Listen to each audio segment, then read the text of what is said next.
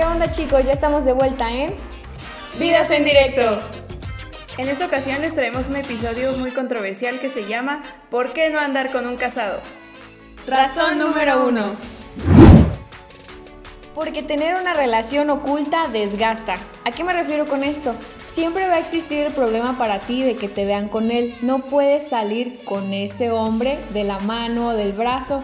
Siempre va a ser una relación oculta, por lo tanto no vas a poder subir fotos a redes, no vas a poder compartir tu noviazgo, no vas a poder hablar con tus amigos acerca de esta relación o de ese hombre. Siempre va a ser un misterio. Además que va a deteriorar tu autoestima.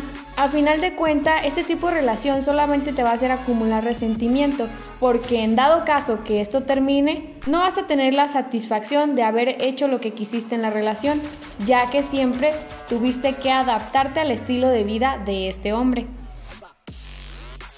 Razón número 2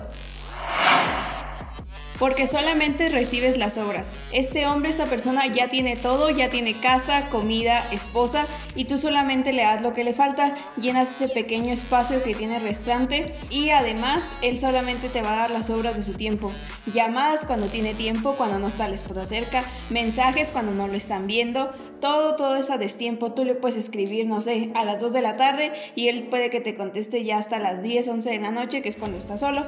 Además, tus fines de semana van a ser completamente sola porque recordemos que los fines de semana son familiares. Y como eres la otra, pues los fines de semana son con su esposita. Razón número 3.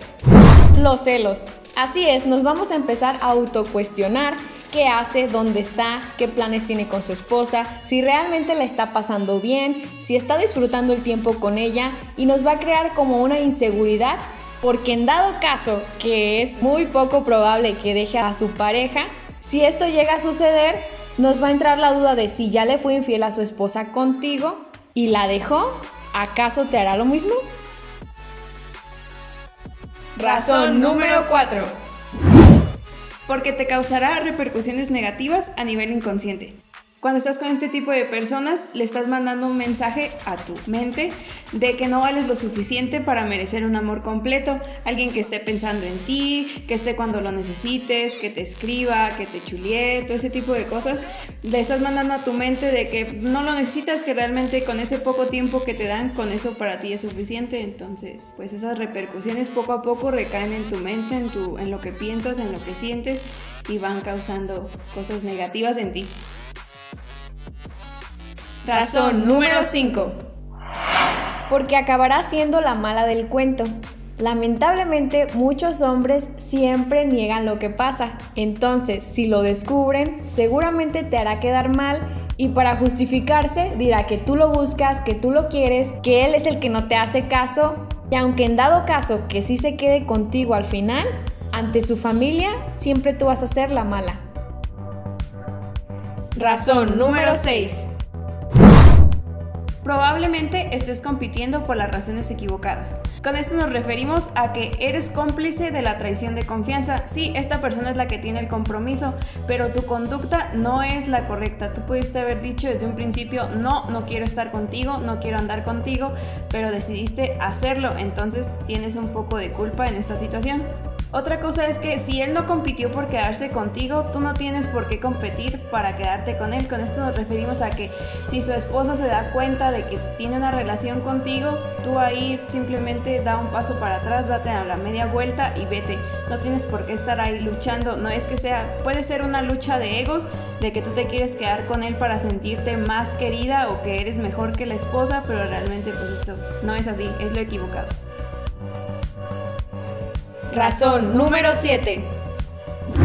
El 95% de los casos es una pérdida de tiempo garantizada. Así es, estás atada a una persona que solamente te habla bonito, que solamente te hace promesas y quedan palabras al aire. Es un futuro sin bases y pudiste haber aprovechado todo este tiempo conociendo a alguien más que sí esté realmente disponible. Imagina si duras mucho tiempo, y hablo de años, en una relación de este tipo.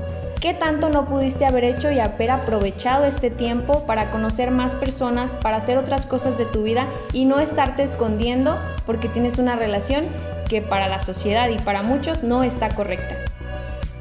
Respecto a esto, queremos compartirles nuestra opinión. Creemos fielmente que los daños emocionales no los compensan los regalos o el dinero que la persona te pueda dar.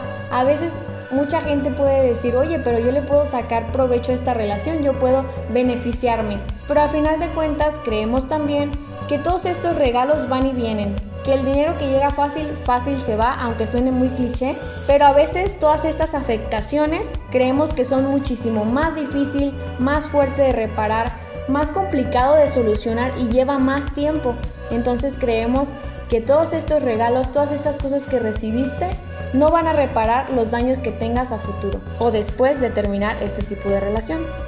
Así es, y si estás en este tipo de relación y ya has intentado tratar de romper este círculo, de terminar con esta persona y no puedes, ten en cuenta que necesitas apoyo psicológico y que nunca está mal pedir ayuda si tú no puedes sola.